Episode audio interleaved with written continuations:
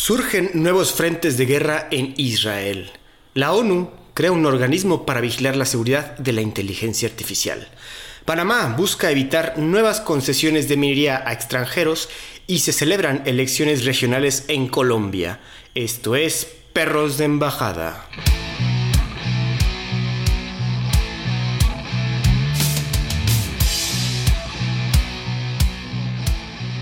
¿Qué tal amigos? Bienvenidos nuevamente. Yo soy Andrés Rojas, también conocido como Chad, y me acompaña mi confusión, amigo y perrazo del alma, Santiago del Castillo. ¿Cómo estás esta tarde, Santi? ¿Qué tal amigos? Podcast escuchas muy bien. Aquí regresando a un nuevo episodio de Perros de Embajada, su podcast favorito de geopolítica internacional.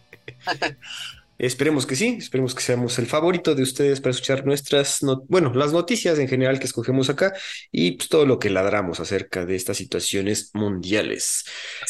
aprovechando, pues, feliz Halloween. Hoy es ah. Halloween, Día de los Santos, pasado de Día de los no, pasado día de, ¿cómo es? Hoy es Halloween, mañana es, Día, de, los, Santos, y luego Día de Muertos, ¿no? Exacto. Sí, estamos grabando justamente en la llamada Noche de Brujas. Eh, pues, si van a salir a pedir dulces, pues salgan con mucho cuidado y eh, pues que se la pasen muy bien, ¿no? Por cierto, ¿sabes por qué se llama Halloween? El All Hallows Eve. Sí, ¿no? All Hallows, sí. Que sería como toda la, la, la, ¿cómo se dice? La tarde de All Hallows, no sé. La noche tenebrosa. Eso, pero. Pero bueno, vamos a hablar a, las, a los asuntos tenebrosos que surgen en nuestro, en nuestro país, en el mundo, y es que vamos a tener unas actualizaciones de la guerra Israel-Hamas. Eh, de entrada, el Cisjordania, el reino de Cisjordania solicita a los gringos establecer el sistema de defensa Patriot, este famoso sistema de, de, misiles en su territorio, pues al ver que las cosas se están calentando un poquito, ¿no? y al recibir pues, algunos ataques en sus fronteras. Eh, por otro lado, Estados Unidos empieza a golpear las bases en Siria usados por grupos afines a Irán. Aquí Irán está tomando como una, un protagonismo ahí medio silencioso, pero que está siendo más presente y ahorita vamos a ver por qué. Igualmente, tropas gringas en Irak y Siria han sido atacadas varias veces desde el inicio de la ofensiva en Gaza. Obviamente no quieren tener a los gringos ahí preparados para defender a Israel y están haciendo estos ligeros ataques a las tropas gringas. Igualmente, las tropas de Israel están adentrándose en el territorio de Gaza y comienzan a liberar rehenes que van encontrando. Esto ha sido poco a poco, no ha sido una escala tan grande como habían comentado al principio, eh, pues por la dificultad del asunto. Y por último, los hutíes de Yemen, esto acaba de, surgir ahorita hace un par de horas, los hutíes de Yemen le declararon la guerra a Israel y prometieron el lanzamiento de misiles contra su territorio. Esto significa que ahora Israel debe manejar cuatro frentes de guerra, el de Gaza contra Hamas y la yihad islámica, el del norte contra Hezbollah, el de Cisjordania contra grupos de Hamas y brigadas independientes, y ahora se une el de Yemen en el sur. En todos ellos operan grupos financiados por, obviamente, Irán. Santi, pues esto se, como, esto se va poniendo cada vez más feo, cabrón. Sí, pues sin duda, eh, ya lo, lo, preveíamos, ¿no? Pero ah, me gustaría hacer una aclaración. Estás, estás mencionando Cisjordania. No, es el reino de Jordania. Cisjordania es la parte palestina que está, eh, pues no, que es el país de Palestina, ¿no? Que es lo que eh, pues lo reclaman los palestinos y que Israel tiene controlado, ¿no? De hecho, Cisjordania significa como de este lado del Jordán, que es el río que divide el territorio palestino-israelí con el reino de Jordania. Entonces, ah, la noticia es el reino de Jordania solicita a los gringos establecer un sistema de defensa, porque pues ahora sí que Cisjordania que lo pida sería una noticia muy interesante. Este, no le quita lo interesante de esto, pero sí sería algo como que fuera de, fuera de mm, normalidad y obviamente los israelíes se pondrían como locos, ¿verdad? Pero sí, es, es, el reino de Jordania. Y luego también mencionaste al final, eh, en la parte de los frentes, este, pues uno de los frentes es Jordania, no tanto, no tanto Cisjordania, que Cisjordania pues es Palestina, ¿no? Ok, ok, aquí estoy activo. Bueno, ya está producción eh, cambiando la escaleta porque sí la acabo. Pero qué bueno que tenemos aquí, Santi, porque puedes hacer estas aclaraciones pues estos frentes de guerra está, o sea, cada vez se sienten más enclaustrados los israelíes, ¿no? Pues sí, y además a, mi parecer, no, no he sacado números al respecto, pero a mi parecer es cada vez la protesta mundial se hace más, más dramática en contra de Israel, ya inclusive la ONU, eh, algunos este, diputados de Estados Unidos, de países de Europa, eh, vaya, algunos políticos de, a nivel mundial como que empiezan a apoyar más la causa palestina, no, no, no en un tema de apoyar a los palestinos como tal, sino a condenar a Israel la brutalidad con la que está respondiendo y además también a condenar a Israel eh, el hecho de que no, no ha reconocido nunca a Palestina, ¿no? Y, y, el hecho de que se, o sea, si todo el mundo te reconoce a ti, porque tú no, porque no, no das oportunidad de, reconocer a los demás, ¿no? Sí, claro. Y, y, y, sí se está volviendo una tendencia en la que los israelitas están, pues, están siendo atacados y juzgados por lo que realmente desde mi punto de vista sí son, ¿no? Están haciendo todo lo que se quejaron que les hizo Hitler. este, esa ha sido mi perspectiva desde el principio. Eh, no quiere decir que los israelíes no tengan razón de ser ahí en Israel, ¿no? Eso es, un debate muy largo y extenso que lo hemos tenido aquí eh, en, ciertas, en ciertos momentos no tan extensos, pero a ver, si nos vamos al, al término histórico no acabamos, pero yo creo que la forma en la que lo, lo, lo, implementa es la que es un poco más radical y que hace que todo el mundo se vaya con los palestinos, sobre todo los, los más radicales de izquierda. Que por cierto, no sé si has visto que eh, salió una noticia de un, de un, pues, ¿cómo se llaman estos? Un, un huelguista, uno de estos este, protestantes, o sea, de los que protestan cosas y que se, como los de Greenpeace, ¿cómo se llaman? Este, este pues, activistas un activista, un activista de izquierda que, que, siempre había estado del lado palestino y que había sido, creo que era alemán, eh, se fue a Palestina y lo agarró a más y lo descuartizó. No Entonces, cabrón. exacto. Entonces, este, pues, por, infidel, ¿no? Por, por, por ser un país occidental infiel. Sí, cabrón. Es, este es parte de lo que yo critico mucho de la izquierda a nivel mundial, eh, la izquierda woke, sobre todo, los, la parte LGBT y todos estos movimientos de minorías que dicen, sí, liberan a Palestina y así, güey, eh, que están a favor de Hamas y todo este show. O sea, está bien que quieras que liberen a Palestina, yo soy de ese lado, ¿no? Pero, pero pues que apoyes a Hamas, eso está, en mi perspectiva está bastante mal, ¿no? Sí, ¿no? Eso está, yo aquí hemos dicho muy aclarado nuestro punto, estamos del lado de Palestina, pero no del lado de Hamas, ¿no? O sea, sí, sí, sí, entendemos la brutalidad de ambos regímenes, y pues digo, a pesar, porque aparte surgieron varios, no creo quién dijo que la culpa lo tenían los, eh, los bueno, el, gobierno de Israel por estar tan opresivo contra Gaza, güey. Pues es que, güey. Sí, justo, pues es que lo, lo que hicieron es que hicieron un campo de concentración gigante, güey. Y esa es una realidad, ¿no?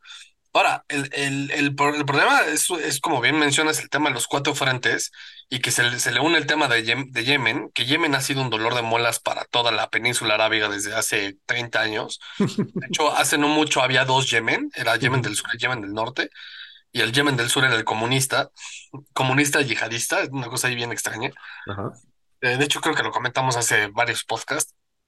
Y, y bueno, hubo una unificación, entre comillas, pero Yemen sigue siendo un país o sea, un estado fallido, ¿no? Es, Y ahí está frente a la costa con Somalia, que es prácticamente Somalia, pero de Asia, güey. Yemen probablemente del, del, continente asiático terrestre es el país más fallido que hay, ¿no?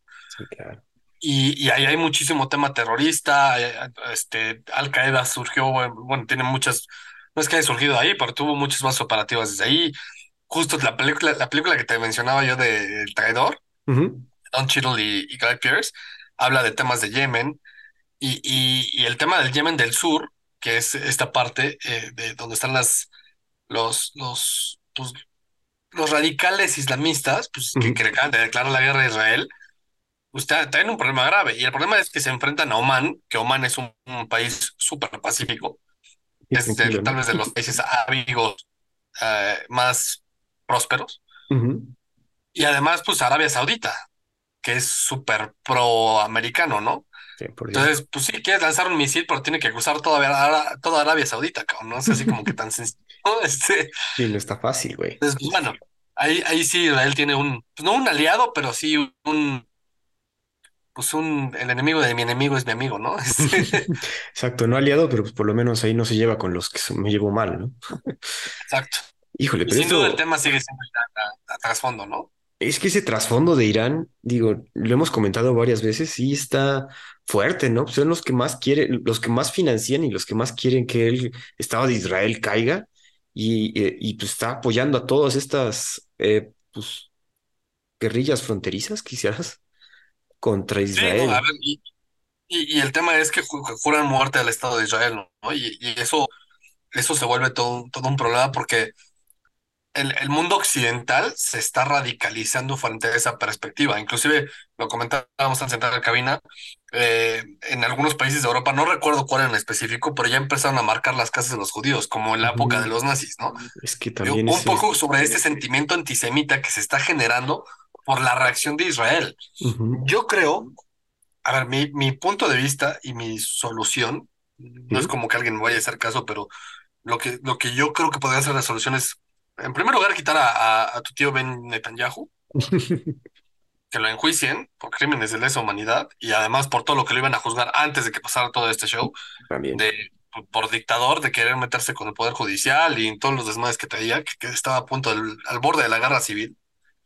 Eh, esa sería como que la, la solución número uno. Y la solución número dos es Pues la solución de dos estados, güey. Así, o sea, eso ha sido la solución desde el principio, ¿no?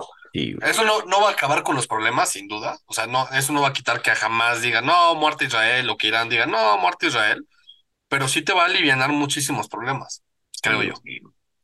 Digo, esa es como que la solución bien dices. Este sentimiento antisemita que comentas, yo creo que vamos a pasar esta noticia que también tiene que ver, luego, luego, la tenía aquí como a la tercera, pero creo que vale la pena comentarla de una vez, porque una turba antisemita se adentra en el aeropuerto ruso de Dagestán mientras aterriza un avión de Tel Aviv, güey. O sea, Múltiples videos muestran a la turba forzando su entrada a las pistas de vuelo, ondeando banderas de Palestina y con pancartas con eslogans antisemitas. El aeropuerto fue temporalmente cerrado y los vuelos fueron redirigidos de acuerdo a la agencia rusa de transporte. La turba rodeó el avión que, venía, que provenía de Tel Aviv, por lo que el piloto advirtió que no podían desembarcar porque estaban rodeados de gente protestando. Recordar que la región de Dagestán tiene una población de mayoría musulmana. De acuerdo con el Departamento de Salud de Dagestán, por lo menos 10 personas resultaron heridas y dos en condición crítica. Autoridades de Israel y Estados Unidos hicieron un llamado a Rusia para que proteja a sus ciudadanos judíos. Y es que, güey, imagínate que ya sucedan ya linchamientos contra una etnia, güey. Pues está cabrón, güey. Eso ya nos habla de una, una situación, pues aparte que es mundial, sino que, que nos regresa a épocas de la Segunda Guerra, como bien dices. No, además, lo, lo que es interesante aquí es, es la zona, ¿no? A ver, no, no poca, a ver, más bien yo creo que poca gente sabe que, que, dónde está Dagestán y qué es Dagestán. Uh -huh. Dagestán es un, es, una, es un país dentro de Rusia. Ah, ¿no? okay. Rusia a veces tiene, tiene ciertas particularidades en su forma geopolítica y, y, y, y política eh, estatal o, o, o territorial, Uh -huh. que a veces podría funcionar, entre comillas, como el Reino Unido, ¿no? Con Inglaterra, Escocia, Reino y Irlanda del Norte y Gales, ¿no? Entonces, eh, Dagestán formalmente se llama la República de Dagestán Uh -huh. y así está reconocido dentro de la, de la Unión Rusa, por eso se llama la Federación de Rusia. Okay. Rossiyskaya Federacia, a veces se, se, traduce mal y dice Federación Rusa, pero no, es la Federación de Rusia. Okay. Esa es la traducción literal, Federación de Rusia. Entonces es como una federación de, de, distintos estados. Dentro de ellos está la República de Dagestán. Y efectivamente, Dagestán es un país, es un país dentro de Rusia de, de mayoría súper eh, islámica Uh -huh. y eh, está al norte de Chechenia. Ah, cabrón. Es, o sea, es, es, es aladito de, o sea, literal, toda la guerra chechena y todo este tema de Chechenia está en los, en, la, en los límites de Dagestán. De hecho, todas las bases militares rusas, como tal, que, que, que están en contra o que administran la parte chechena o están en, eh, peleando contra los rebeldes chechenos, uh -huh. están basadas en Dagestán. Cuando yo viví en, en, en Moscú, una de, de, las amistades que hice, ella venía de Dagestán. Oh, este, okay. Y nos platicaba todo este tema de cómo era la guerra chechena y los, y los radicales islámicos y así, ¿no? Eh, ella no era islámica, lo cual fue algo sorprendente. Me comentaba que ella era el 5% de, de, de, la población de Dagestán que no es islámica, pero sí, pues viven bajo la costumbre islámica prácticamente toda, toda la región, ¿no? Porque están justo pues, rodeados de todo ese show. Uh -huh. Y sí, hay, hay un tema hay una, hay una situación real de, de mm, repudio hacia todo lo que suene eh, semítico, ¿no? Eh, eh, es un tema de, de, repudio hacia, hacia lo semítico, no solamente por los islámicos, sino por todos los que son em, pues, eslavos, rusos, etcétera, sobre todo en esa zona, ¿no? Que es, a ver, si ubicas en un mapa está Dagestán, está Chechenia, está Georgia, luego está Armenia, y luego ya te metes en Líbano, este, Israel, o sea, la zona del diablo.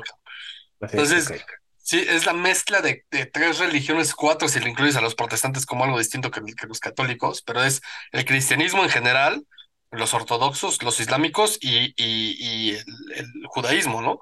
Entonces, este, tiene este conflicto tiene sin duda todo un tema religioso, político, que es bastante complejo, que lo comentaba yo en el, en el podcast pasado, eh, el tema de que sea la, la zona de nacimiento de todas las religiones principales del, del planeta, lo hace sin duda donde vive el diablo, güey. O sea, tal cual. La verdad, digo, no quiero decir que sí, pero güey, qué conflictiva ha estado esta zona desde siempre, güey. Hay que decir que no, no, no es reciente la historia, pero muy interesante esto que nos comentas de Dagestán y la situación con este, bueno, creo que tú sí viste los videos de, güey, qué miedo que se metan de repente tanta gente a un aeropuerto solo para querer, pues, ¿qué quería? ¿Linchar a, los gente proveniente de Tel Aviv? algo que está pasando y que no le hemos comentado es que pues, empieza a haber una diáspora semita, ¿no? Obviamente gente que vive en Israel, que no necesariamente haya nacido en Israel, por ejemplo, la, estadística que yo veía es que los que se están saliendo, a ver, me regreso un poco, empieza a haber una diáspora de los que están en, Israel que se están saliendo por miedo a, a, todo a, la guerra, ¿no? Entonces, pues es gente que está huyendo. Lo normal, yo lo haría. Eh, incluso tengo una amiga que igual hasta tú conoces, Mayra, este, que, vive en, Israel. Ella se casó con, con, un, con un israelí y vive ahí, este, y de repente pues sí publica cosas en Instagram y, mantiene así como que la gente informada. Ajá. pero bueno, el, el, tema ahí es, es justo que pues la gente que, que, que está viviendo ahí, que tiene posibilidades de salir, sale, yo lo haría. Em, y entonces la gran parte de la gente que se está saliendo no es israelí de nacimiento, más bien es de los que llegaron a, intentar asentarse como judíos, porque que buscaron la nacionalidad este, israelí, etcétera, o que simplemente se casaron con un israelí, o este tipo, este tipo de circunstancias, y que por miedo a la guerra, pues están saliendo, ¿no? Y este, se supone que este avión era de refugiados este, israelíes, ¿no? Israelíes, no manches, todavía con, todavía más, con más miedo. Imagínate que tú sales, intentas salir del pedo y llegas a otro que está peor, güey, porque tú que... Es que es el tema, nadie los quiere. Híjole, qué miedo, güey. Pero bueno, ahí está la situación en Dagestán, hay que ver qué pasa. Eh, esto se va a seguir replicando seguramente y vamos a tener noticias nuevas sobre esta situación en contra de la población israelí. Lamentable todo este asunto. Santi, vámonos a noticias un poco más, no digo amigables, pero pues que sí hay que tener en cuenta. Eh, aquí escribimos que la ONU crea un nuevo organismo para vigilar la seguridad de las inteligencias artificiales. En el organismo participarán 39 países de todo el mundo. El grupo evaluará los riesgos de la tecnología, además de generar propuestas respecto a cómo los países pueden colaborar entre sí para enfrentar los retos de la inteligencia artificial de forma realista y sin preocupaciones exageradas. O sea, nada de Terminator, nada de Matrix, sino que vamos a ver bien cómo está el asunto. Será dirigido por dos copresidentes, Carmen Artigas, secretaria de Estado del vicepresidente senior de Google, y además, este, perdón, no, Carmen Artigas, secretaria de Estado de Digitalización e Inteligencia Artificial de España, ya decía yo que estaba mal acá, y por James Manjica, ahora sí, el señor es vicepresidente senior de Google. Además, participará Natasha Crampton, directora de inteligencia artificial de Microsoft, y Mira Murati, directora de tecnología en OpenAI. Obviamente, todas estas empresas, las más a la vanguardia en este asunto de tecnología en inteligencia artificial. Cabe mencionar que no están los chinos en este asunto, entonces es algo importante. El nuevo organismo no tendrá ninguna injerencia sobre la regulación de las inteligencias artificiales. El secretario general de la ONU, el señor Antonio Guterres, resaltó que la realización de esa tarea únicamente compete a los estados y no a la ONU. Qué raro.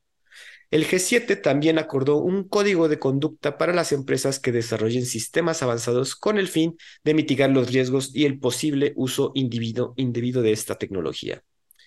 El código que presentó el G7 pone 11 puntos y pretende promover una inteligencia artificial segura y fiable en todo el mundo y proporcionará orientación voluntaria para las acciones de las organizaciones que desarrollen estos sistemas avanzados, incluidos los modelos fundacionales y los sistemas generativos de inteligencia artificial, obviamente los más avanzados. Eh, pues Santi, a ver si la ONU pues, sí puede hacer algo.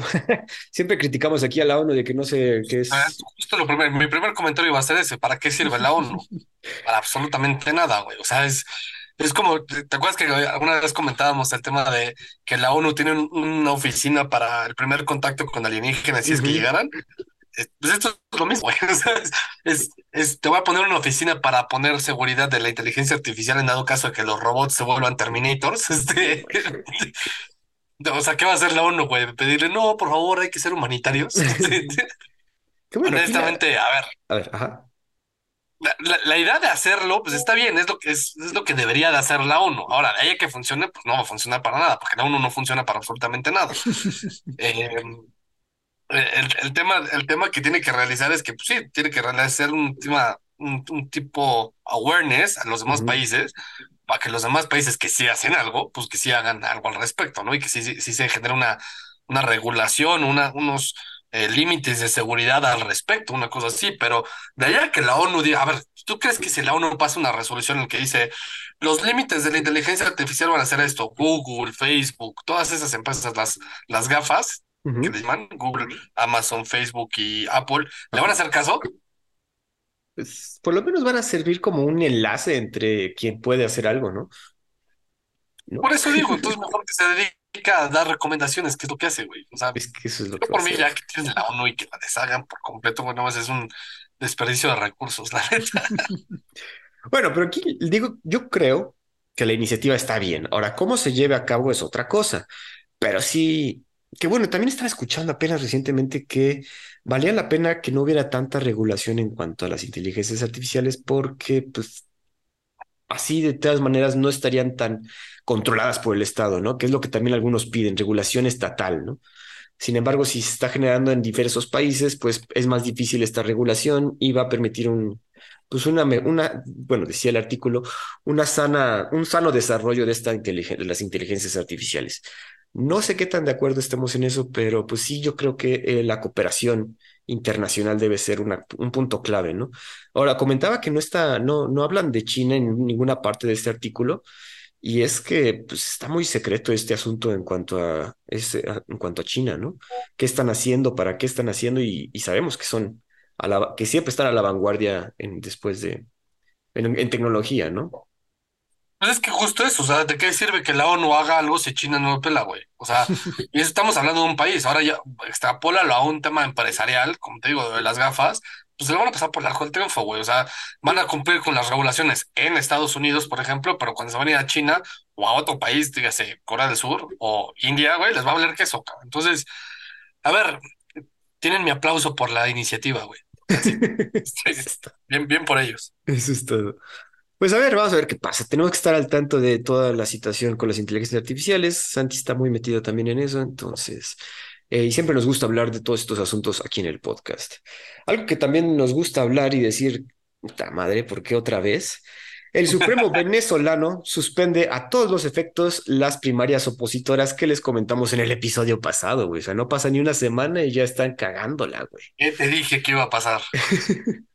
El Tribunal Supremo de Justicia de Venezuela ordenó la suspensión de todos los efectos de las distintas fases del proceso electoral conducido por la Comisión Nacional de Primarias, la CNP, celebrado el pasado domingo que comentamos tras recibir un recurso introducido por el diputado opositor José Brito que pedía revisión por irregularidades. Eso quién sabe qué significa, pero pues miren, ya están poniéndose pendejos otra vez.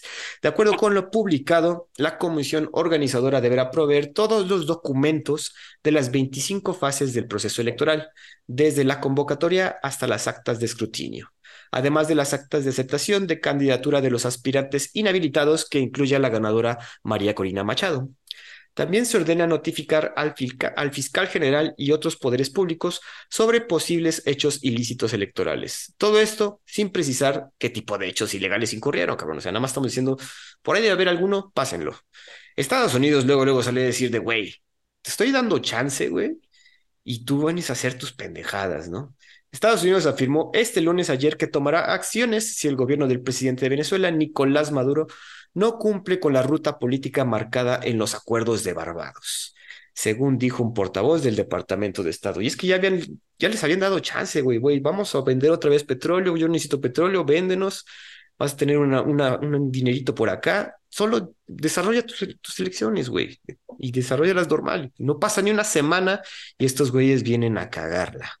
Santi, pues otra vez tenías razón, cabrón. Es que lo que es impresionante, güey, es que se meten hasta en el proceso electoral de lo que no es de ellos, güey. O sea, ¿sabes? Es como, como, o sea, ¿por qué te metes en lo que no te importa, güey? O sea, el güey, si la María Corina hizo, hizo fraude, güey, ¿qué te importa? O sea, es, es un proceso interno, ni siquiera es un proceso legal. O sea, es, vaya, sí es un proceso legal, pero no es un proceso eh, que determine si va a ser presidente o no, o sea, no, no es a cargo público. Entonces, no tiene, no, de, hecho, eh, a ver, yo porque no conozco tan a fondo el sistema electoral venezolano, pero eso en, México el INE lo regula, los partidos políticos, las campañas internas, pero lo regula en, el sentido de que le pone límites, pero no, no que le dice, a ver, eh, seguro hubo fraude, mándame todo y lo suspendo, ¿no? Sí, güey. E, eso es como que una intromisión por completa en la vida partidaria eh, y obviamente sabemos por qué lo hacen, ¿no? La realidad es que yo creo que Maduro está cagado de miedo porque ahora sí tiene una posibilidad real de perder como la tuvo justo cuando se murió Hugo Chávez. Em, yo no creo que la vaya a perder, Maduro. Yo creo que Maduro se va, se va a ir hasta que se muera, güey. El desgraciado. Y ojalá y que se vaya igual que Chávez sufriendo a, este, por mayor, cabrón. De hecho, lo, mismo lo puede ser a otras personas. Eh, luego te platico de quién. Este, pero el, el, el, tema es que sí tiene que perder poco a poco el poder y, la, única manera de lograrlo es con unas elecciones. Ahora, como lo dijimos, ¿no? Estados Unidos está teniendo la mano, te está diciendo, ok, te voy a dar chance, yo necesito algo, te lo voy a dar para que me puedas proveer de lo que yo necesito. Échame la mano, no seas tan culé. O sea, nada, más tantito, o sea, eres culé, ya lo sé, te lo reconozco, pero no seas tan culé. Ya va el baboso, güey, es como si te, es como el bully de escuela, güey, no sé, o sea, es, es, es un imbécil, maduro. Este... Ah, cabrón, sí. no puede ser, güey, que, que, que, como bien dices, aquí podría haber algún beneficio mutuo, cabrón, entre Estados Unidos y Venezuela. Y estos güeyes que para empezar no pusieron ni un peso para lo de las elecciones, fue la Comisión Nacional de Primarias que se hizo con, con fondos no gubernamentales, güey. Entonces, ¿qué injerencia, como bien dices, tienen estos güeyes al pedir todo el papeleo, güey? O sea, no, se escudaron en, en, en, un diputado oficialista que fue el que dijo, no, eso estuvo muy raro. A ver, eh, voy a hacer una denuncia y que el fiscal, este, que el fiscal obviamente es, es chavista, que el fiscal determine, ¿no? Y pues obviamente el fiscal siendo chavista y que el diputado este que siendo chavista, pues vamos a jodernos a la oposición. Que, que, siguen sin resolver el tema de si van a dejar a, la, María Corina este, lanzarse a la elección, cabrón.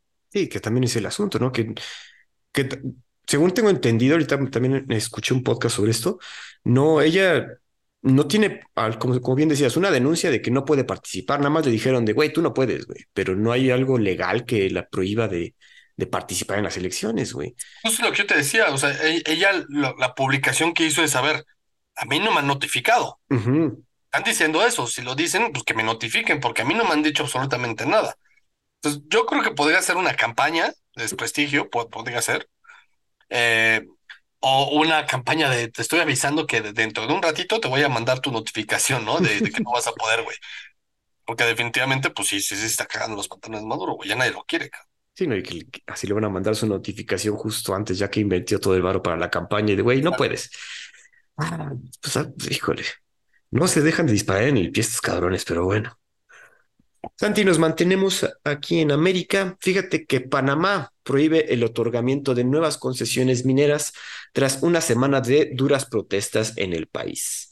El presidente de Panamá, Laurentino Cortizo, firmó este viernes un decreto que prohíbe el, el, otorgamiento de estas concesiones mineras luego de que esta semana el país viviera unas protestas contra el contrato del gobierno con la empresa minera Panamá para explotar una mina de cobre.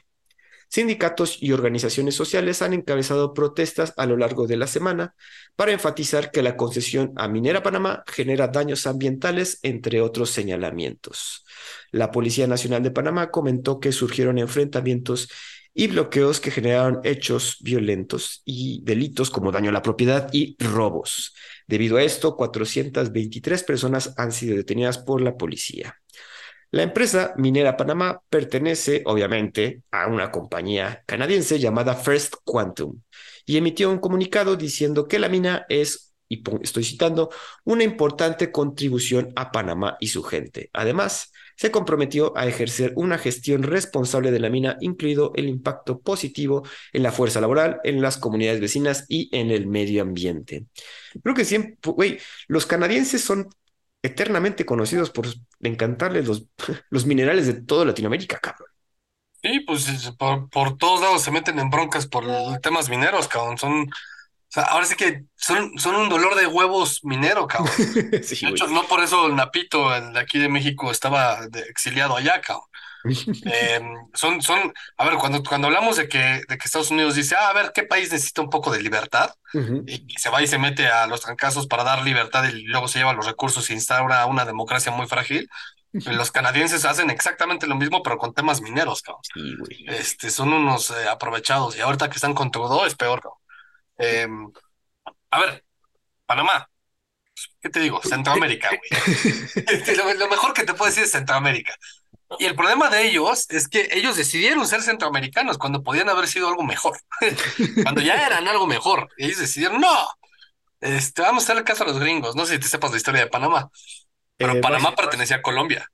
Ah, eso sí lo sabía. Era, era parte de Colombia. Y, y por ahí en 1900, no, finales de 1800, principios de 1900, eh, los gringos, con un claro interés por tener el canal de Panamá, eh, de, de, o sea, de construirlo, les metieron la idea independentista a los panameños, así, no, güey, tú no eres colombiano, tú eres panameño, y se la creyeron. Entonces armaron una revolución y se independizaron de Colombia.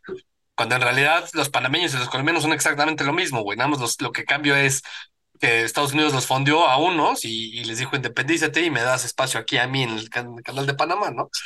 Eh, los gringos no saben que años después iban a tener un presidente como Jimmy Carter y que les iba a regalar de regreso el canal de Panamá, que eso se considera a nivel político uno de los mayores errores en política estadounidense de, la historia. Ah. Obviamente para el mundo es un acierto, pero para los gringos eso es un error, ¿no? Y pues, a ver, el tema minero, eh, pues como bien mencionas, ¿no? Canadá Panamá, o sea, tienes un bully y tienes un centroamericano, pues ¿qué haces, güey? O sea, este, lo único que queda para el presidente es, sin duda, seguir siendo sirviente de los intereses fácticos y, del poderío, ¿no? Bueno, aquí ya comentó que sí, bueno, firmó el decreto que prohíbe nuevas concesiones. Sin embargo, la de la que le dieron a Minera Panamá, esa ya está, güey. Entonces, esa tienen que pelearla los grupos que van en contra de las minas. Pero sí, es, es muy conocido que los canadienses, los canadienses gustan de abrir minas por todos lados, especialmente pues, en nuestros territorios latinoamericanos, y extraernos todo lo que puedan, Sí, sí, sí, eh, completamente. Es más, el, el, ejemplo de lo que, el contrario a lo que hizo Panamá es Chiapas. Chiapas era Centroamérica y dijo, no, yo no quiero ser centroamericano. Y se unió a México y pues ya tenemos ahí un centroamericano en México. centroamericano en México. Híjole, pero bueno, la situación siempre con los, es que las mineros, las mineras, ¿a poco los canadienses son, digo, sí son potencia en cuanto a tener mineras, pero la tecnología de minería, ¿a poco tan, tan cabrón que no podemos ser nosotros, bueno, países latinoamericanos, mm, explotar nuestras propias recursos mineros, güey? Eso siempre me ha tenido como en duda, güey. Ay, chat, no, te estás viendo muy utópico, güey. Este. ¿Cómo vas a comparar la tecnología canadiense, que básicamente es gringa? Eh, sobre todo tomando en cuenta, olvídate de la parte de, lo avanzado de la tecnología o de la capacidad económica de un país, güey. Piensa nada más en Canadá, todo el fucking territorio que tiene deshabitado al norte, que está lleno de puro recurso, cabrón. Por eso, volvemos a lo mismo que te decía yo de Estados Unidos de la vez pasada, güey, de Estados Unidos lo que hace con el petróleo es que lo compra para no gastarse el suyo. Entonces, Canadá hace lo mismo con todos esos productos mineros, güey. Tiene la capacidad y lo saca, saca mucho, pero lo guarda en sus reservas y se va todo el mundo a estar comprando por todos lados para no usar el, propio, güey. O sea, al rato, cuando, cuando el mundo se descongele eh, y que todo el mundo esté necesitado de recursos, pues Canadá va a tener un chingo para repartir y además va a tener descongelado todo el norte de su territorio, güey. Y date. Sí, cabrón. Digo, y Yo sé que tú eres muy crítico del gobierno canadiense, pero en este, en este caso estoy de tu lado, güey, de güey, se pintan de buen pedo, se pintan de buena onda y, y, güey, pues no en todas, en todas los, no en todos los ámbitos, cabrón. En este ámbito de venir a explotar nuestros recursos, güey, sí, sí me sale lo nacionalista de, güey, no queremos tanto pinche mineral. que digas nuestras cosas como si fuera, como si tú fueras centroamericano, güey. Yo sinceramente no me considero centroamericano. No, no, no centroamericano, pero digo latinoamericano. O sea, nuestro, nuestras minas también son explotadas por Canadá, cabrón. Pues sí, pero pues eso es un tema de México, no de Centroamérica. bueno, el pedo es el mismo, en fin. Eh, vamos a ver qué pasa otra vez. Estaremos al tanto. Panamá por lo menos dice que no nuevas concesiones. Esta quién sabe. Entonces, a ver qué onda. Santi. Ah, perdón, cuando mencionas de, los latinoamericanos y, digo, al menos así lo diste a entender que te identificas con, con los pueblos latinos, yo prefiero identificarme con los norteamericanos. Ahí, empiezan las diferencias, pero bueno. Eh, vamos a pasar a otra noticia. Ahora sí nos vamos hasta Asia, cabrón, porque se está poniendo caliente el asunto. Grupos étnicos armados en Birmania lanzan ofensiva, ofensiva coordinada contra la junta gobernante. Por lo menos 20 soldados fueron asesinados en un ataque coordinado por grupos armados contra el régimen de la Junta Militar de Birmania en el estado norteño de Shan, cerca de la frontera con China. El ataque fue lanzado por la Alianza de la Hermandad, que está conformada por tres guerrillas étnicas armadas y que apunta a varias ciudades que están bajo el control de las fuerzas de la Junta. Los soldados murieron cuando uno de los grupos armados que conforma esta alianza tomó el control de las aduanas.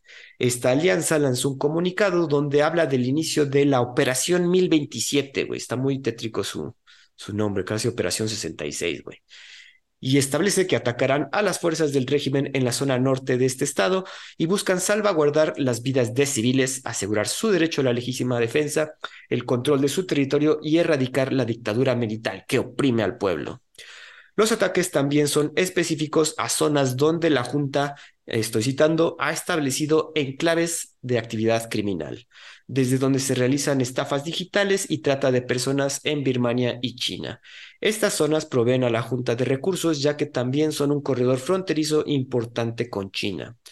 La Birmania postgolpe se ha convertido en un principal centro de operaciones de las mafias chinas en el sudeste asiático. Y según un reciente informe de las Naciones Unidas, al menos 120 mil personas están retenidas en centros de este país donde se les obliga a realizar estafas por Internet. El ejército de Birmania, también hay que recordar, derrocó a la jefa de gobierno Aung San Suu Kyi en un violento golpe de Estado en febrero de 2021. Desde entonces, una junta militar ha impuesto un gobierno brutal sobre el país usando la fuerza en un esfuerzo por aplastar a estas resistencias que se le ponen pendejos. El ministro de Seguridad Pública de China, el señor Wang Xiaohong, se ha reunido en Birmania con la junta militar para promover la estabilidad, la estabilidad en la zona. Santi, ¿cómo ves este asunto? Yo creo que eso de, que no sabíamos que, que tenían tanta, tanto poder las mafias en este país, pero pues sí, se ve que no, fíjate que sí, este, a ver, Birmania, como lo conoce el mundo occidental, pero que su nombre oficial es Myanmar, Ajá. Em, y, y, es Myanmar porque así le puso la junta militar desde el 1962, que fue el primer, la primera guerra civil que tuvieron, ¿no? Volvemos al mismo, vamos, adivina de quién fue el culpa todo, acá. ¿Quién fue el que empezó todo el puto desmadre ahí? ¿De, de, de, quién? ¿De los rusos, gringa? No, casi. un amigo, un, muy amigo de los gringos. Que colonizaron todo el mundo. Ay, cabrón. Los británicos. Ah, ok, ok, ok. Los, los británicos, como tenían toda la presencia ahí en lo que era India, este, el sudeste asiático, pues este, tenían el mandato de Burma. Ajá. Cuando deciden salirse, pues dejan hecho un cagadero. Y en ese cagadero, pues empieza un, una guerra civil y los ganadores son una junta militar que le cambian el nombre de Burma a Myanmar. Este periodo dura del 62 hasta el 2011 más o menos. En el 2011 se empiezan como a esta junta militar, que, que es militar medio, medio izquierdosa, pero así como, como Pol Pot en, en Camboya, más o menos, pero no tan radicales. Ok. Eh, empiezan medio a dar ciertas concesiones. Llega esta, esta niña, ¿cómo se llama? La, la, que fue la presidenta, esta. Mm, Aung San. Aung San Suu Kyi. eh, que además es, es ganadora del Premio Nobel de la Paz, que después Ah, se lo, no. que después lo quitaron y ahorita te lo digo porque ella, ella empezó a hacer huelgas desde el 2011 y empezó a hacer todo un proceso de democratización de Myanmar que termina en el periodo de libera- liberalización, que en 2020, en 2015 se hacen elecciones y gana ella. Ella se queda como pues, la líder y empieza a tomar decisiones hiperradicales, racistas y en contra de ciertas religiones, dígase los musulmanes. Híjole, híjole. Entonces expulsó a todos los musulmanes de Myanmar y por eso le quitaron su premio Nobel. Con Eh, debida razón. exactamente. Y en 2021, pues le dan el golpe de Estado y regresa la Junta Militar a Myanmar, ¿no? Y pues volvemos a la misma historia de siempre, empiezan todos los problemas y empieza todo el desmadre y empieza, pues es un poco regresar a lo mismo, es de, ya ven, decimos democracia y esta pendeja hizo cagadas, entonces estábamos mejor cuando estábamos peor, ¿no? Qué cabrón, sí. Y tal cual, güey. Entonces, pues ahorita vuelve a haber un, un, un periodo estrepitoso en Myanmar. A mí me gusta mucho la historia de Myanmar porque es, es el ejemplo perfecto de qué pasa cuando el Imperio Británico se sale, hay una guerra civil y nadie más pela O sea, por ejemplo, en, en, en Vietnam, pues los gringos, los franceses se metieron, luego los gringos se metieron y fue un descague, ¿no? Y ahorita Ujú. pues ya el país de una u otra manera medio funciona, pero medio funciona. Pero cuando dejas un país que se descague solito, es, el ejemplo es Myanmar, güey. Literal, se descagó solito y son un, un verdadero desmadre. Es de los países más cerrados del mundo. O sea, después de Corea del Norte, quizá Myanmar, en, con la junta militar, es de los países más cerrados. güey. Es, Ah, es verdaderamente. Pues, ¿qué sabes de Myanmar, güey? No, nada, güey. Nada más estos asuntos. Nada más que tiene problemas este, de guerra civil, cabrón. Exacto. Y podría ser un país hiperturístico, estilo Tailandia o Camboya, o, explotación de recursos naturales. Este, vaya, cualquier otro tipo de cosas, o sea, hasta de minería, cabrón. Sí, güey, hablando de. Pero pues obviamente como es un país tan cerrado y que adivina con quién es el único con el que comercia, este, Nuestros compadres chinos. exacto, pues entonces es lo que, lo que sabes, cabrón. Pero hasta ahí, cabrón. Y el tema es eso, por eso es, es interesante la historia de Myanmar, de Burma o Birmania, como le quieran llamar, pero la junta militar lo que busca es, es, ese- es estandarizarse, justificarse Ujú. para seguir teniendo lo que, lo que, lo que eran antes del, de la babosa esta Nobel de la Paz. Yo por eso estoy tan peleado con los Nobel de la Paz, son una jalada, cabrón. Es que sí, güey, sí. ¿Cómo aseguras, no? Digo, también el hecho de que le des el Nobel de la Paz a Obama, güey, que se la pasó tirando misiles como a diestra y siniestra, güey. No, no, es que es un premio muy, híjole, que nada más quiere hacerte sentir virtuoso y la chingada, pero fuera de eso, ¿qué, qué más significa, güey? Es demasiado. Sí, o sea, a ver, en general los, los premios Nobel han decaído mucho desde mi perspectiva. A ver, por ejemplo, el de la, el, el de, mm, hubo uno de literatura que le dieron a un músico, güey. Ah, Ah, Bob Dylan. bueno, me gusta. Ajá, Bob Dylan, a mí me gusta. Pero, güey, no confundas Chana con Juana. O sea, es, o sea, la, Ujú. zapatera a tus zapatos, ¿no? O sea. Y bueno, también todo eso, los premios Nobel en general, eh, significaban algo, ahorita ya no sé qué tanto, qué tanto sean relevantes, güey, pero el de la paz sí es una situación que, ah, que no sirve para nada, ahora sí estoy de tu lado, güey. Ahora, también el asunto que bien que dices, tiene estrecha relación con China, pues obviamente su, su vecino y tiene que estar al tanto de qué pasa, y el hecho de que se establezcan las mafias chinas en este país y la, obviamente por deja, bueno, la junta militar dejándolos trabajar en sus que, que menesteres todos misteriosos, pues eso le significa algo raro, algo que también eh, hace que China tenga que estar involucrada, ¿no? ahora, acuérdate, hay una, en la serie, hay una de las series de Marvel, eh, la de mm, el Falcon y el Winter Soldier, Ajá, que la mala es esta, la nieta de Becky. Ajá. ¿Sí la, sí la viste la serie? Sí, la vi, pero no me acuerdo bien. Es que, Bueno, es que- La, una con la que se mete el Capitán América, que se resulta. Ah, ya me acordé. Sí, sí, sí, sí. ¿Esa? ¿Te acuerdas que sale como que un país que está metido en el sudeste asiático, que es todo un pinche casino de mafias y así? Ajá. Eso no le ponen que es Myanmar o Burma, pero este, o sea, cuando te enseñan el mapa, te ponen que está justo en la zona que es Myanmar, que es donde Ah, están todas las mafias chinas. Y eso es un, una alegoría a la realidad, güey. Es como el Macao de, de, de, de, este, de las mafias, güey. O sea, toda la zona de Myanmar está atascado de pura mafia china, güey. Y aquí vemos que tengan el dato de la, de la ONU, que al menos 120 mil personas están ahí detenidas mandando mensajitos tratando de estafar chinos. Está cabrón, güey. Mira, güey. Pero sí, esta es una situación que no conocemos mucho. Lo bueno, son noticias que de hecho me, me costó bastante encontrar los datos, eh, porque como bien dices, no se sabe tanto de Birmania y el hecho de que sí sea un, pues, un estado casi eh, tan hermético como Corea del Norte está interesante. Y pues las noticias lamentablemente no son buenas cuando salen de ahí, güey. Sin duda. En fin. Vámonos, Santi, a unas elecciones también que se llevaron a cabo en la hermosa el hermoso país de Colombia, elecciones regionales celebradas. En Colombia se eligieron 1.102 alcaldías y 32 gobernaciones, y con los resultados se puede pensar que se realizó un voto de castigo contra el presidente Petro, sin embargo, la verdad es que cada elección responde a dinámicas locales más que nacionales. Esto de acuerdo a los analistas, sé que Santi va a decir que no, pero bueno. En la alcaldía de Bogotá ganó un viejo conocido de centro izquierda, el señor Carlos Fernando Galán, que combina propuestas nuevas con un tímido continuismo de Claudia López, la saliente alcaldesa con quien perdió hace cuatro años. Galán, hay que recordar que es el hijo del asesinado dirigente liberal Luis Carlos Galán. En Medellín ganó un exalcalde, el señor Federico Gutiérrez, lo que significó de alguna manera la vuelta al poder del uribismo. En Barranquilla ganó el oficialismo, en Cali ganó la oposición y en Bucaramanga ganó Jaime Andrés Beltrán, más conocido como el Bukele Santandereano. En las gobernaciones, los poderes ligados al empresariado refrendaron su influencia. La coalición del presidente Petro, el llamado Pacto Histórico, no ganó ni apoyó al vencedor de ninguna de las ciudades grandes mantuvo el poder en solo dos gobernaciones, en Nariño y Magdalena, y no será mayoría en ninguna de las asambleas departamentales o consejos municipales. Los analistas concuerdan que aunque la mayoría de los candidatos que ganaron se mostraron críticos contra el presidente, la diversidad entre ellos hace difícil pensar que son parte de un mismo movimiento. En estas elecciones la tendencia fue a que la mayoría de las alcaldías y gobernaciones ganaron políticos asociados a estructuras de partidos tradicionales, con fuertes vínculos a las empresas, a las empresas y una manera utilitarista más que ideológica de hacer política.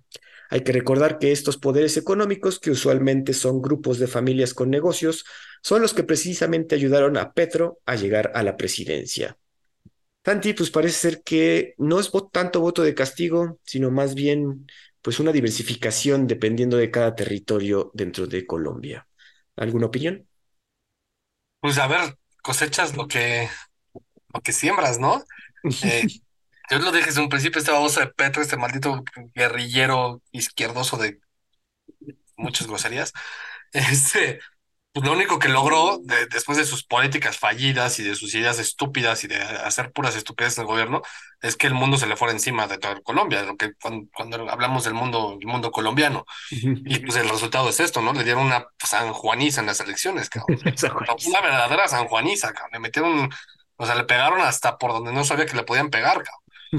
Y, y lo interesante es este eh, Jaime Andrés Beltrán, que, le dicen el, buquele colombiano, lejos de, la realidad es que está lejos de, nada más es porque se supone que tiene una mano dura con el crimen, pero pues no es lo mismo el crimen de, de, la Mara de El Salvador, que es un país chiquitito con, con las FARC este, en Colombia o, o, otro tipo de, de, organizaciones siniestras que están en Colombia, ¿no? Entonces, eh, pero, pero sin duda está generando un, una, pues no sé, un, un ánimo electoral alto en una derecha radicalizada, entre comillas, y radicalizada no por las ideas, no radicalizada por las acciones, que eso es distinto. Cuando, cuando estamos hablando del aspecto político entre izquierda y derecha, hay, hay izquierdas que son radicales en ideas y hay izquierdas que son radicales en acciones.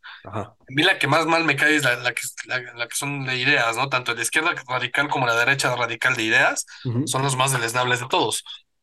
Eh, cuando hablas de, de políticas como tal, pues es es como las, las, cuestiones políticas económicas que, que, que, implementas, ¿no? Y este Beltrán, pues es un poco de derecha radical en política económica, no tanto en política social, que esa es la diferencia.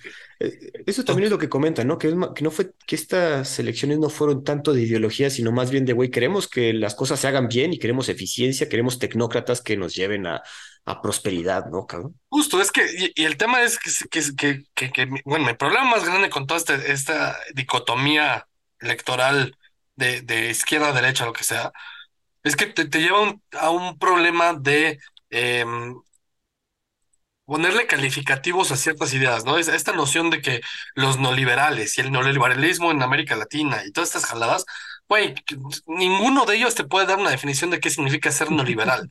O sea, no, no saben ni qué es neoliberal, nada más le pusieron el nombre y le pusieron, ah, es malo, es el coco, no es Hitler. Este, cuando Hitler no sabía ni qué era lo, ni lo neoliberal, ni por aquí, cabrón. O sea, entonces, eso es lo que está mal, cabrón. Entonces, ahora, cuando, tú puedes ser, por ejemplo, de derecha en lo, en lo, en lo económico y de izquierda en lo social, ¿no? O centro en lo social. O, Vaya, hay, hay muchísimas cuestiones que pueden cambiar tu forma de pensar porque no necesariamente estás encasillado en una sola. Lo que estos extremos hacen es encasillarte en una sola forma de pensar, ¿no? Entonces, si, si estás en contra de las minorías, eh, LGBT, por ejemplo, eres un radical de derecha. Y no importa cuál sea tu, tu política económica, eres un radical de derecha, eres un Hitler, eres un nazi, ¿no? Entonces, eso es lo que está mal. Y esto es lo que hace Petro. Esa es la estrategia que, más usa la izquierda radical, es eh, polarizar. ¿Mande? Los populistas en general, ¿no? Sí, los populistas en general, pero la izquierda es muchísimo más enfocada en eso porque la izquierda se basa mucho en una imagen y en, polarizar en, específico eh, ideas. La derecha radical de ideología es más religiosa, entre comillas, ¿no? Es más porque Dios lo dice, Dios manda, what God will sit, eh, Allah Akbar, ¿no? Este... Entonces, lo que logró Petro es eso. Petro logró que la gente eh, pues sí, odiar a lo neoliberal, pero cuando te das cuenta de las estupideces que hace, dices, güey, pues estoy odiando lo, lo, neoliberal, pero vivía mejor, cabrón. Me estás, me estás volviendo Venezuela y, y, puta, ahorita tengo dos millones de venezolanos viviendo aquí, cabrón. También, güey. Están huyendo de justamente políticas como las que estás haciendo tú. Digo, aquí varios los artículos que leí dicen que no fue un voto de castigo, sin embargo hay que recordar que la, los índices de aprobación de Petro están entre 30 y 40%, güey, porque sí, sí, hay que decirlo, pues no ha hecho las cosas que prometió, güey, como ciertos eh, pues, presidentes populistas que hablan mucho durante campaña, prometen cosas y cuando se enfrentan a la realidad, pues no pasa, cabrón. Y si es, yo creo que sí, sí es un cierto voto de castigo pero también se ve que su propio partido no, no se dedicó a cuidar esta, estos, güey, Bogotá, cabrón, tienes que ver por lo menos cuidado ese bastión y no se dedicaron a eso, güey. Eh, y también no se ha conjugado, porque también él hizo esto del pacto histórico, sin embargo, no es su partido, es una coalición que también se ve que se está dividiendo, güey. Sí, a ver, y, no solamente eso, los escándalos que ha tenido, lo, el tema de su hijo ha sido un desmadre. Sí, güey, también. Entonces, eh, él dice, ah, sí, aunque sea mi hijo, lo vamos a juzgar, güey. ¿Cuándo has vuelto a escuchar una noticia de eso, güey? Este... No, sé que, de hecho, justo dijimos eso de que no, sí, y ya no se ha vuelto a decir nada, güey. Entonces, quién sabe qué sucedió en ese asunto. Digo, la verdad no lo hemos buscado, sino más bien estamos viendo qué surge, pero sí se, se quedó muy calladito ahora de repente, pues frente a estas elecciones, ¿no? Pues sí. Otra cosa te iba a comentar, aquí estaba viendo otra. Eh, algo que también que comentaron estos, eh, estos analistas es que una nueva variable que tomaron parte en estas elecciones es que hubo muchísimos partidos, güey. 35 partidos distintos, un récord histórico en un país que por lo menos hace 30 años solo contaba con dos partidos. Esta división, pues no solo es en, en los frentes de izquierda y derecha, sino pues en general, güey. Y eso es lo que están viviendo los colombianos al momento de elegir, güey. E-, eso está pasando a nivel, Latinoamérica en general, güey. Se está partidizando, multipartidizando la política de una, de una manera que, pulveriza a los, a los partidos políticos y, le quita pues, cierta cantidad de votos a, los votos duros a ciertos partidos grandes. Em, el ejemplo es Guatemala. Y, y, eso a mí se me hace, yo, mi análisis político de eso sería más bien que se está intentando hacer es una estrategia, pues, un poco de, la izquierda radical, de la izquierda bolivariana, por pulverizar el voto de la derecha, de manera que, que, que, le quitas influencia, poder y votos al final eh, al, al, al, generar fracturas internas, ¿no? Eh, y eso lleva 20 años. Ahora, yo creo que le salió el tiro por la culata y que le está pasando lo mismo a ellos, ¿no? Eso lo vemos aquí en México, no nos vamos a, meter mucho en el tema de México, pero a Morena le empieza a pasar. Pero justo eso le pasó al, al PCV en Venezuela, le está pasando ahorita en Venezuela, y eso es lo que le está pasando a Petro, ¿no? Y en Argentina también los, los kirchneristas peronistas les está pasando durísimo. Eh, en Ecuador pasó, eh, vaya, en Brasil pasó, digo, regresó Lula, pero, pero a Lula tampoco le está, le está yendo como que demasiado bien ahorita, ¿no? Es, es un tema. Y esta fracturización, como bien dice, está generalizada en los países latinoamericanos, güey. Lo estamos viendo ahorita con el pinche, bueno, aquí en el país, güey que, güey, entre ellos mismos están peleando. Y 30 partidos políticos, cabrón, o sea, ¿qué mamada es esa, güey? ¿Por qué necesitas tantos, güey? Neta, o sea, sí hay 30 ideologías distintas, eso sí te lo creo, güey, pero no mames, o sea, no hay sentido común que te diga que tienes que tener 30 candidatos para un puesto, güey. Sí, o sea, está. Es, es, es, es, una pendejada, 100%. Oye, ahorita ya, ya sacaste ahí, digo, no lo pusimos acá, pero viste la, la entrevista a tu compadre Javier Milei, que se me estaba deschavetando. Sí, cabrón, este. Pero bueno, también sacaron un, bueno, ya te lo iba a mandar, pero ya no lo mandé porque me prefiero esperar a las elecciones. Ok. Pero un sondeo que hicieron en el que aparentemente Milei gana por, con el 55% de los votos. ¿No? Eh, con, con eso de que se agarró la Bullrich. Entonces, este, Ah, bueno, eso no lo comentamos, güey, porque sí, ah, de hecho no lo puse aquí en las noticias, pero sí, y, y lo, lo vaticinamos cuando surgieron las, las elecciones, que Bullrich no se iba, parecía que no se iba a liar, a liar con Milei, pero luego, luego salió, cabrón, de ahora les íbamos contra el kirchnerismo y los dos juntos, güey. Eso, pues para ti está bien. Yo creo que para tu gallo está mejor, pero esa entrevista donde sí ya le está pegando la, la presión, güey, híjole, qué bueno. Está, estás peleando contra unos poderes fácticos muy cabrones, güey. sí, pues, es- es pelear contra el establishment. Ujú, güey. Eh, última noticia, Santi. Esta es interesante. Miles de mujeres en Islandia se van a huelga para exigir equidad salarial. La primera ministra, Katrin Jakobsdottir, creo que se dice así. Sí, Jakobsdottir, hija de Jakob, ah, qué interesante. Se unió a las protestas para exigir igualdad salarial y el fin de la violencia contra las mujeres. El pasado martes 24 se invitó a todas las mujeres de, de Islandia a no trabajar. El día titulado Nebra- Kerne- Benafri, no sé cómo se dice eso, güey. Día libre para las mujeres. Una manifestación se realizó por la tarde en Reykjavik. Medios de comunicación locales informaron de la asistencia entre 70 mil y 100 mil personas, números gigantes. Y si vieron videos, sí parece que fueron tantas personas. Y hay que tomar en cuenta que mm, Islandia tiene cuenta con menos de 400 mil habitantes, güey. O sea, por lo menos una cuarta parte de, la, de las personas que viven ahí salieron a protestar. Esta jornada se ha celebrado por lo menos seis veces desde 1975, pero es la segunda vez que la huelga dura toda el día. Islandia es considerado uno de los países más progresistas del mundo en materia de igualdad de género y ha encabezado el índice de brecha de género del Foro Económico Mundial durante 14 años consecutivos. A pesar de esto, la diferencia salarial media entre hombres y mujeres era del 10.2% en 2021 según la Agencia Nacional de las Estadísticas. Pero en algunas industrias y profesiones, las mujeres ganan menos, un, un 20% menos que los hombres. Eh, ¿Viste los videos, Santi? Sí se ve multitudinaria la pinche huelga, güey. Sí, a ver, digo, iba a decir algo, pero me van a cancelar, cabrón. La madre, Santi. Uno aquí soltando la- algo que está. Bueno, a ver, dilo. no, no, no lo voy a decir, güey. No, sí me van a cancelar, pero a ver, ¿de qué, qué coños tiene, sentido tiene, güey, que la primer ministra se una a las marchas, güey? Pues tú eres la que está a cargo, cabrón, haz algo, ¿no? O sea, es, es, es una estupidez, güey, que te pongas a reclamarle al gobierno algo cuando tú eres el gobierno, cabrón. O sea, Bueno, pero es más que nada contra las empresas, ¿no? La brecha salarial no la establece el gobierno. no, pero el gobierno es el que pone las reglas, güey. Mm, no sé, digo, por algo Ah, salió, cabrón. Digo, aquí lo que sorprende es que eh, un- digo, el país con mejor, considerado como de los más progresistas del mundo, se, pon- se toma la palabra y decir, oigan, aún así, siendo el país más igualitario, está cabrón y seguimos, queremos reclamar por una igualdad 100%, güey. Eh, A ver, sí, y, y ese es el tema. Eso es lo que, lo que, lo que estoy en contra yo, güey. O sea, ¿cómo, cómo puede ser un país que eres el más progresista, entre comillas, en sentidos de libertad y de, y de igualdad entre, entre, entre géneros? Además, la brecha salarial, pues, ¿de cuánto es, güey? O sea, es, 10%. aquí es el, del 10 punto por, por ciento, ¿no? Se supone. Ajá. Desde mi perspectiva, a ver, yo te diría, hazlo, hazlo más egalitario, no igualitario, egalitario. ¿Cuántos hombres hay en Islandia y cuántas mujeres hay en Islandia?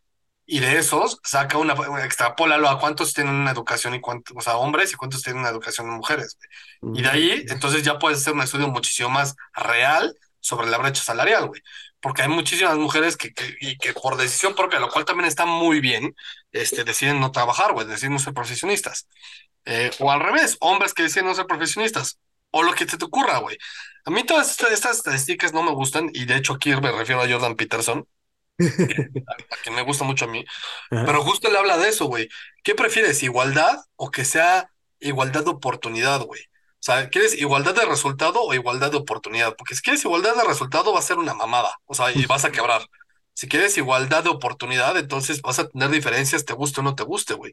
Eh, puede ser que las mujeres ganen más que los hombres, puede ser que los hombres más ganen más que las mujeres, pero, güey, no, no vas a ser, nunca vas a poder ser igualitario. Jamás, eso es comunismo, güey. Y el comunismo es una utopía aquí en China, güey. Es una utopía 100%. Mira, aquí hay unos datos que busqué de Islandia. Su población es de 372.520 personas. Sí, güey. Nada, güey. Eh, tasa de fecundidad, que eso es importante, 1.72 hijos por mujer, que es alta para no sé cómo tú ves. Un país europeo nórdico, además. Está bastante alta, cabrón. Y la esperanza de vida es de 83,07 años, güey. Entonces, pues sí es un país con los estándares más altos del mundo, queramos o no. Y yo lo veo bien, güey. O sea, yo creo que ponen ejemplo, güey, y que obviamente lo vamos a ver replicado en otros países donde se necesita más. Y lo hemos visto en países como Irán y, y Afganistán recientemente, pero bueno, digo, ahí tenemos los dos. A ver, es, el ejemplo que menos me gusta dar, güey, pero tienen mucha razón, güey. ¿Quieren igualdad o qué? Pónganse albañiles mujeres. De plomeras, güey. ¿No? ¿Por qué los hombres o, o métanse a lo militar, güey? O sea, ahorita en Israel, güey, este, ese es un ejemplo bueno, güey, de cómo sí funciona cuando las mujeres se meten, güey. En Israel, todos, todos, mujeres y hombres, se meten a lo militar y se van a los putazos, güey. Y ves a las mujeres en el ejército, cabrón. Pero yo creo que los países sí son bien chingones para estar pidiendo igualdad, igualdad, y al primero que, que, se vuelve un, problema. A ver, pasó en Ucrania, güey. En Ucrania es, sálgase todo el mundo menos los hombres que sean capaces de mantener un rifle, güey. Y entonces familias enteras se fueron a desperdigar por toda Europa, güey, y los hombres se quedaron atorados en, en, en, Ucrania, güey. Entonces, igualdad, va igualdad en serio, güey. O sea, no, no nada más para las no, no nada más porque quieras ser la directora de una empresa, güey, ganar tus millones hijo de puta, güey. O sea, es, cabrón. es igualitario también para abajo, güey. Bueno, pero también yo creo que dentro del sector que está protestando entienden las capacidades de entre mujer y hombre, güey. O sea, creo que sí. También aquí hablan del, trabajo. del trabajo. Está la diferencia. Yo creo que no entienden esa diferencia, güey. No, porque sí lo mencionen, que también, ok, vamos a dedicarnos, hombres a sus a sus asuntos, mujeres a, sus asuntos. Y las mujeres tienen que cuidar a los hijos, güey. Y sí pedían de, güey, remuneración para trabajos no pagados, como es el ah, cuidado de los hijos. Pero eso es otra historia. Ahí te estás metiendo en, cuestiones completamente distintas que no es lo que mencionan ellas. te lo diría yo, y este es otro ejemplo de Jordan Peterson, que también tiene sus, sus amantes de, de, sus ideas como yo y sus muy buenos detractores como otras personas. No sé qué tanto tú. Pero, por ejemplo, te habla de, de, de, de que las mujeres están más interesadas en las personas y los hombres más interesados en las cosas. Entonces, cuando las mujeres están más interesadas en las personas, pues se enfocan en trabajos que tienen relación con las personas, por ejemplo, enfermeras. Y cuando los hombres tienen interés por las cosas, se enfocan más en cosas pues, tecnológicas, como las herramientas. Entonces, hay cierto tipo de herramientas que paga más que una enfermera, güey. Pero pues también son necesarias. Sí, por, y por eso hay mujeres que son enfermeras y hay muy pocos hombres enfermeros, güey. Y por eso hay hombres que son plomeros y hay muy pocas mujeres que son plomeras. pues vamos a decir que sí, pero sigue estando infravalorado el trabajo de estas mujeres. O sea, en Islandia, hijo de puta, ya quisiera una mujer en México lo que ganan en Islandia, no mames. Eso sí, güey.